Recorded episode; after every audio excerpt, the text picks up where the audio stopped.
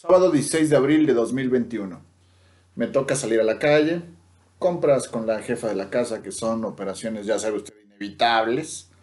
No es que esté feliz de salir, de hecho salgo bien poco, pero de verdad bien poco, diría yo. Mis colegas se ríen de mis precauciones porque dicen que mi edad no es tan avanzada y desde luego tampoco tan juvenil, vaya. Sin embargo, pues pocos entienden que mis reservas no son necesariamente por el temor a contagiarme. Es más, ni siquiera son paranoia directa al suponer que mi sistema inmunológico pues, tenga alguna falla oculta, ¿no? Es decir, un misterio ahí eh, de ADN. No, no, no, la realidad es que a lo largo de más de un año he podido analizar a profundidad el daño del verdadero virus, ¿no? Las verdades que no se dicen, ¿no? Eh, a, profundidad las lesiones que causa el, SARS-CoV-2 en los hogares y que no son físicas, se lo digo en serio, son económicas. Eh, como docente, como analista, como investigador, tengo el tiempo y la obligación de ver aquello que no se nota en primera instancia. Así que bueno, lo he dicho mil veces durante este tiempo, este bicho se come las esperanzas del entorno y cuando ingresa a un hogar, destruye no solo tu salud, si te dejas, también destruye tu estabilidad emocional, la tranquilidad del hogar. En fin, la enfermedad del COVID-19 es de verdad, insisto, perdón por repetir tanto esta palabra, es un virus social. Así que finalmente, pues ahí voy, caminando por las calles de la ciudad que me vio nacer, al principio de mi caminata veo poca gente y me animo, ¿no? Y de hecho veo poca actividad comercial. Los establecimientos han sufrido los estragos de esta pandemia porque finalmente son una extensión del patrimonio familiar y bueno, si el patrimonio familiar, como ya le explico, está lastimado, pues es lógico que esta extensión sea también eh, una extensión eh, este, de dolor, ¿no? Bueno, total que no hay tanta gente porque no hay tantos negocios operando o, o al revés, ¿no? No hay tantos negocios operando porque no hay tanta gente en fin, eh, se trata de una ironía y al mismo tiempo eh, de una verdadera antinomia, ¿no? Que eh, no es otra cosa más que cuando la experiencia supera la razón y algo que debería ocurrir de manera ordenada ocurre de manera inversa a la fuente de la que fue este, emergida, ¿no? Sigo mi camino y me acerco al corazón de la ciudad, al centro en específico de la misma y ahí todo va cambiando. Es impresionante la desfachatez, la poca seriedad, con la que algunas personas deambulan, es importante señalar que es la minoría, pero bueno, me cuesta trabajo alcanzar a elucubrar las razones por las cuales esas personas piensan que este virus no las alcanzará. Es ofensiva la manera en la que algunos peatones se acercan unos a otros eh, muy, muy pegadamente, ¿no? Hablan, gritan sin cubrebocas mientras usan el manos libres de su equipo móvil, eh, como si estuvieran solos en el desierto, ¿no? Eh, algunas vendedoras de establecimientos, observo, se colocan el cubrebocas para atender a un cliente, es decir, el cliente se aproxima, se pone el cubrebocas, pero una vez que se va el cliente y cuando ya no están frente al comprador, pues regresan a su punto de partida y conversan sin la menor preocupación entre ellas, claro, usando el cubrebocas, pero ahora como gargantilla, De pronto estoy en eso, ya sabe usted, ¿no? Entre angustiado, molesto y lamentándome, y un mensaje ataca mi bolsillo. Es mi viejo smartphone el grupo de WhatsApp de docentes se ha vuelto verdaderamente loco, ¿no? Y hay como 40 mensajes sin leer. Voy hasta la parte de arriba, ya sabe usted, voy haciendo scrolling, buscando dónde empieza todo el show. Y observo y oigo, porque hay texto, pero también hay audios, eh, una declaración, entre otras, del gobierno estatal que indica de golpe y porrazo que la semana que inicia, o sea, esta que estamos transcurriendo, habrá vacunación para los docentes de pronto le soy honesto, no puedo sentir alegría ni alivio porque no es parte de mi personalidad, como le he dicho hace un momento, este, ir con las primeras impresiones, no soy así, mi mente siempre trabaja en segundo plano.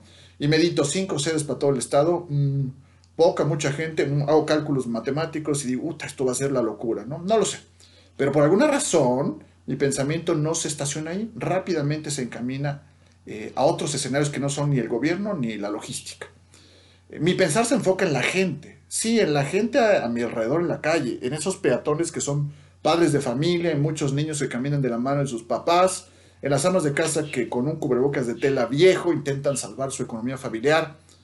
Y pues bueno, comprendo que es necesario inmunizar a la mayor cantidad de personas, eh, pero ahora mi mayor preocupación es que muchos de esos ciudadanos pues son padres de familia, si no es que la mayoría. Y ahí empieza la conexión entre los mensajes del WhatsApp, lo que estoy viendo, y sobre todo lo que eh, puedo planear para hacer esta columna. Se ha creado una plataforma electrónica, me dicen, de validación para apuntarse, ¿no? Estoy hablando ahora de, del proceso de registro para la vacunación de los docentes. De pronto es normal que de primera instancia se colapse.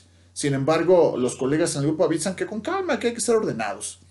que está dejando registrarse eh, a todos los docentes, sin embargo, eh, nada de eso, le repito, sigue eh, siendo mi principal prioridad, nada de eso.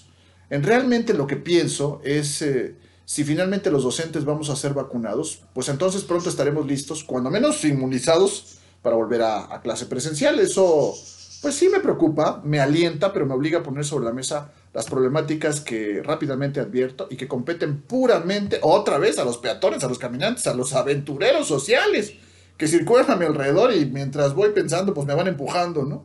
Y pues que son jefes de hogar, ¿no? Quiero explicarle esto. Mire, más allá de que el regreso a clases presenciales nos eh, pueda devolver cierta normalidad, más allá de que aún volviendo a clases regulares, eh, habrá alumnos que de todos modos no asistan o que se quejen diciendo que las clases en línea eran mejores, créamelo, se lo firmo, ¿no? Lo que preocupa es saber si los padres están listos para asumir la nueva responsabilidad de enviar a los chicos a la escuela bajo un nuevo modelo, no solamente de protección sanitaria, sino un nuevo modelo social, un nuevo contrato social, insisto, una nueva realidad, otra vez, no solo de salud, sino económica y eso incluye la atención, el acompañamiento y un montón de temas, no solamente el dinero. La pregunta que flota en mi cabeza es, ok, sale. La luz de volver a clases presenciales está ahí, al fondo del túnel, pero ¿hemos aprendido la lección los adultos?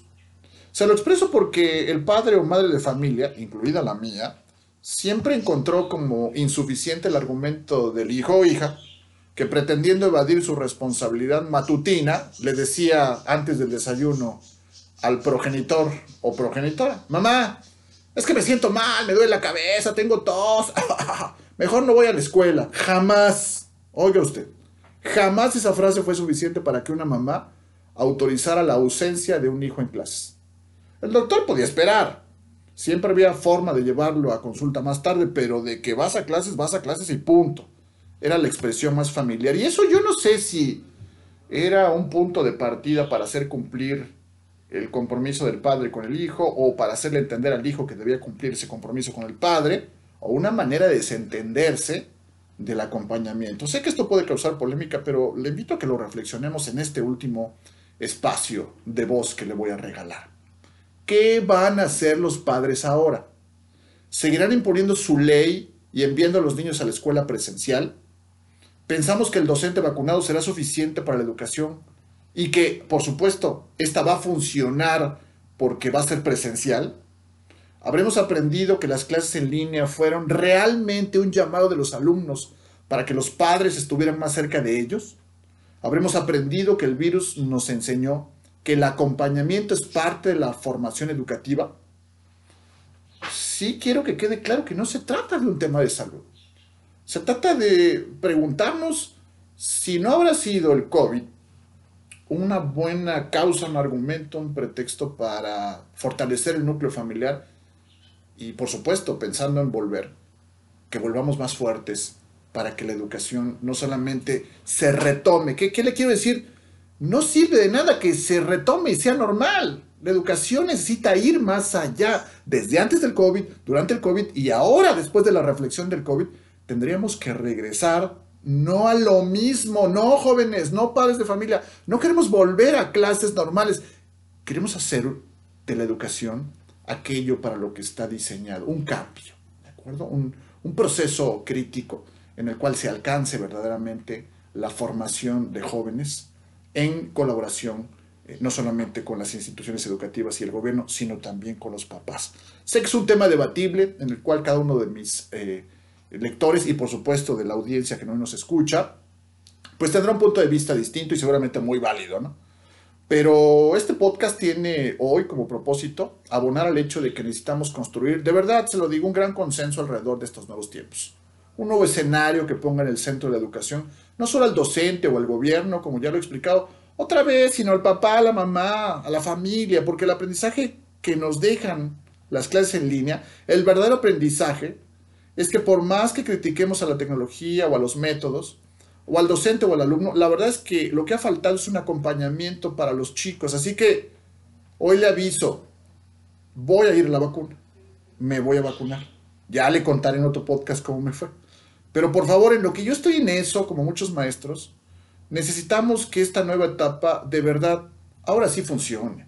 Y en ese contexto se requiere que los padres de familia se integren, sean cautos, atentos, solidarios, no solo con los docentes, sino con los jóvenes y niños. Estamos muy enfocados en la escuela física, en la institución, en el maestro, en la tecnología, en la clase, la clase, la clase, la clase. Sí, sí, sí, pero la materia prima sigue siendo el joven. Y el joven sigue necesitando alimentarse de ese núcleo familiar.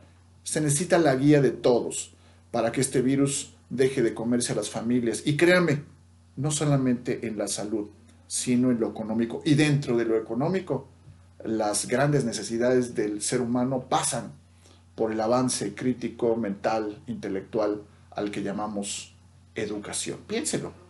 Le cuento después cómo me fue con la vacuna.